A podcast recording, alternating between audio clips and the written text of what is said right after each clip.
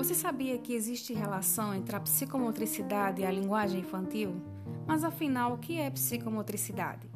A psicomotricidade é uma ciência que visa três categorias: o emocional, o físico e o cognitivo. Ou seja, ele é responsável pelo ato de educar a mente e o corpo, auxiliando no desenvolvimento de cada indivíduo.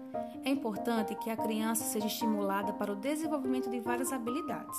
Dentre eles, podemos destacar o movimento, que é um aspecto motor responsável pela autonomia nas habilidades que lidam com a coordenação motora fina e grossa e é essencial para o desenvolvimento da primeira infância.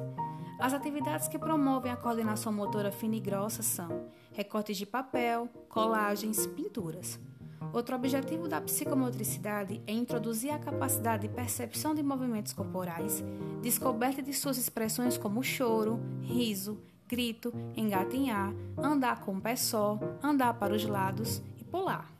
Trabalhando também a comunicação e a interação social.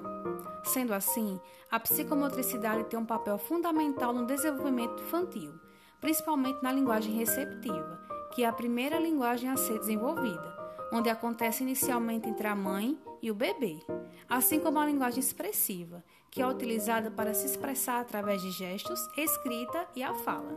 A linguagem expressiva, de forma funcional e contextualizada, é o topo da cognição humana. É muito importante que a criança compreenda bem para falar bem. Por fim, deixo algumas dicas de como estimular a fala do seu filho. Fale muito com ele. Aproveite a hora do banho para estimular a linguagem. Nomeie tudo. Evite falar palavras erradas. Cante canções simples. Evite eletrônicos. Use palavras simples e completas. Leia histórias. Utilize músicas. Aproveite a curiosidade do bebê para estimular a fala.